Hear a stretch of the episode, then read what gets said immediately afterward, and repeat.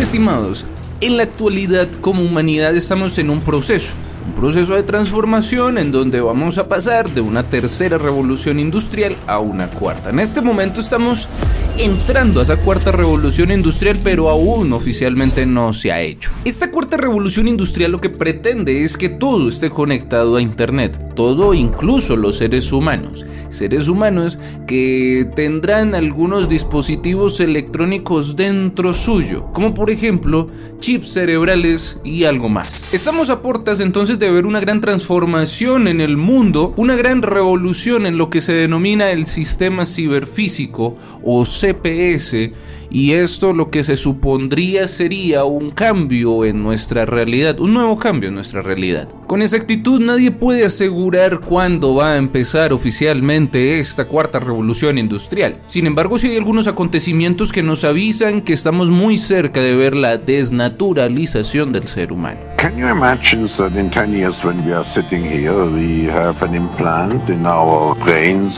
Uno de los hechos que retumban como campana anunciando sus grandes cambios que llegan a la humanidad se dio precisamente en el foro de Davos 2023. Allí hubo un espacio en donde los líderes del espacio web 3.0 se reunieron para analizar la iniciativa que buscaba definir y construir el metaverso. El tema de los metaversos empezó a tomar mucha fuerza, sobre todo después de que el dueño de Facebook, Mark Zuckerberg, anunció en el año 2021 que los metaversos serían parte fundamental de la visión de Facebook, a tal punto que rebautizó su empresa y le puso Meta. Oficialmente el término de metaverso nació en la novela Snow Crash, publicada en 1992 por el escritor estadounidense de ciencia ficción Neil Stephenson. Stephenson entonces en su novela quiso recrear un universo censurado basado en nuestro propio universo. El término de metaverso lo incluyó en su novela precisamente para hablar de un espacio virtual en donde pues muchas personas eh, iban con frecuencia y se parece muchísimo, se parecía muchísimo a la realidad externa. Resulta, mis amigos, que el creador de las cartas Illuminati, Steve Jackson, en 1993, un año después de que se publicara esta novela, creó lo que podría considerarse el primer metaverso en la web. Diez años después nace lo que oficialmente se considera el primer metaverso de la historia de la humanidad de la web y esto era Second Life, este mundo de realidad virtual. Podríamos decir que hasta los años 2003 y estas cuestiones estamos en el auge de la automatización, la cuestión de la computadora y esta automatización lo que hizo fue sacar casi que totalmente al ser humano del proceso productivo, casi pues nos hizo menos importantes o, al menos no todo el mundo era tan importante después de las computadoras, había que tener conocimientos y que con solamente una computadora pues hacía el trabajo de muchas personas. Esa fue la tercera revolución industrial. Y es que de hecho mis amigos, si nosotros nos ponemos a analizar las revoluciones industriales anteriores, encontramos un patrón que está bien marcado. Miren, en la primera revolución industrial se descubrió la mecanización por medio de las máquinas, por supuesto que funcionaban gracias a la fuerza del vapor y de la electricidad.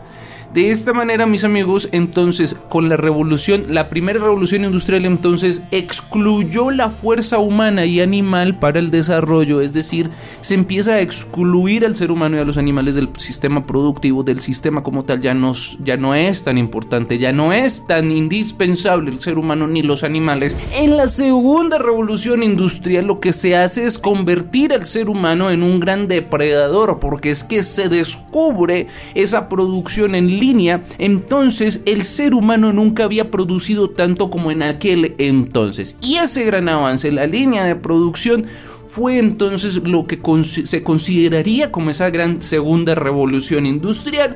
Segunda revolución industrial cuyos padres fueron personas como Nikola Tesla, Henry Ford o Thomas Alba Edison. En la tercera, mis estimados, entonces ya estamos hablando de lo que ya, ya les había contado, de la automatización que a diferencia de la mecanización, la automatización busca sacar al ser humano por completo del proceso, que las máquinas sean las que se encarguen de toda esta cuestión. Nosotros entonces vimos que en la primera revolución industrial se descubre la mecanización y en la segunda se descubre un sistema. Y en la tercera, entonces la mecanización evoluciona a la automatización y ahí es donde vemos en esta cuarta revolución industrial ese ciberespacio, ese sistema que busca crearse entonces con todas estas revoluciones. Tal vez aquí la situación que está sucediendo es esferas de poder sacando a toda esa gente que no le sirve para poder tener un mundo limpio, para poder tener un mundo en paz, para poder tener todos los recursos disponibles para esas pocas familias. Y entonces eh, eh, nosotros de alguna manera estábamos confiados antes de que llegara esta cuarta revolución industrial porque decíamos que nosotros éramos los trabajadores, que gracias a nosotros este sistema se mantenía. Nosotros veíamos este tipo de ilustraciones, por ejemplo, en donde estaban las personas abajo de la pirámide o, o situaciones así, entonces nosotros nos creíamos eh, que de nosotros dependía este sistema, pero resulta que no sé si por cuestiones de la vida o por cuestiones de miedo, de esas altas esferas que dicen en cualquier momentico los seres humanos se van a revolucionar con nosotros, es que crean todos estos robots que estamos viendo hoy en día. Estos robots que nos dicen que nos van a ayudar, que nos van a acompañar.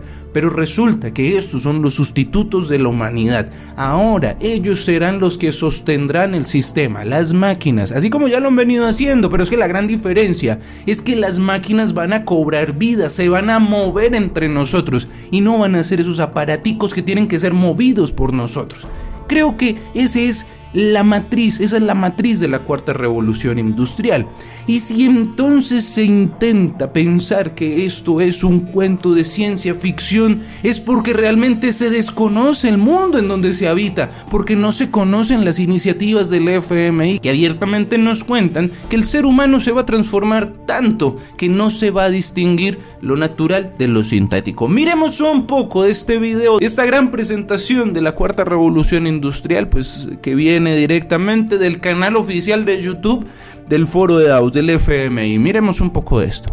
One of the features of this fourth industrial revolution is that it doesn't change what we are doing, but it changes We need a shift to a new system that will allow us to meet the basic needs of every human on the planet. You might ask yourself, can we get to be superhumans?